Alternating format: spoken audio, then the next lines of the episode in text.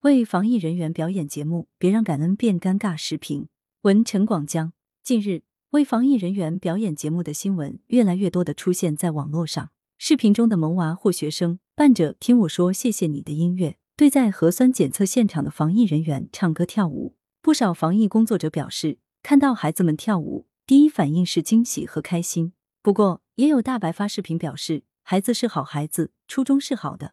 但是真的很浪费时间，不如做完就回家。三月二十八日，央视网微信公众号在核酸检测现场，防疫人员的忙碌与辛苦有目共睹，令人动容。因此，疫情初期，有家长派出萌娃，以唱歌跳舞的方式表达对防疫人员的感恩之情，引来一片点赞声。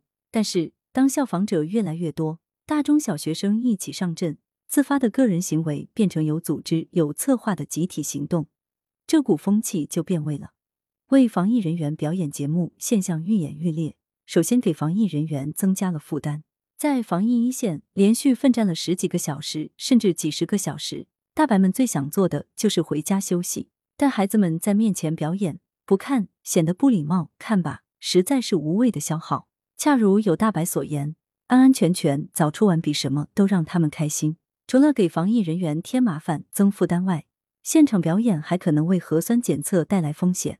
即使表演者做好了自身防护，保持了安全距离，但表演很可能引起围观聚集，影响他人核酸检测，显然不符合少聚集、安全第一等要求。核酸检测现场就是疫情防控战场，在战场唱歌跳舞既不合适、没必要，也会干扰核酸检测秩序，增加感染风险。事实上，乖乖配合核酸检测，坐下、张嘴、戳完、麻溜走人，就是对防疫人员最大的支持和感恩。与其搞那些形式大于实际的表演，不如让他们早点回家休息。如果实在压抑不住表达的冲动，在家里录个节目上传云端，不是更好吗？何必东施效颦，非要在核酸采样点给百忙中的防疫人员添乱？当模仿者越来越多，特别是当个体的感恩行为变成社交媒体上的集体感恩表演，甚至变成精心组织的感恩节目、感恩宣传时，这种为防疫人员表演节目的做法。就已偏离了向防疫人员表达体谅、支持和感恩的初衷，进而显得突兀、尴尬起来。有网友直言：“好好的一首歌就这样被毁了。”从一定程度上讲，这些跟风表演者，与其说是卖力的表达对防疫人员的感恩之情，不如说是沉浸在自我感动中，给防疫人员添乱，又企图打着正能量的旗号赚流量。变异病毒来势汹汹，疫情防控是一场极为紧张、严肃的战斗。少些形式，多些实际，才是真正的正能量。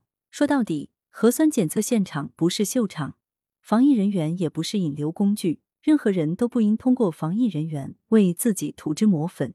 值得一提的是，不少家长、老师把孩子、学生推向表演的前台，无疑更值得警惕。防控疫情需要付出艰苦卓绝的努力，绝不会在载歌载舞的节目表演中迎来胜利。在疫情防控中开展感恩教育无可厚非。但要注意方式方法，选择恰当安全的途径，别好心办坏事，扣错了孩子的第一粒扣子。羊城晚报时评投稿邮箱：wbspycwb 点 com。来源：羊城晚报羊城派。图片：新华社。责编：张起李媚妍。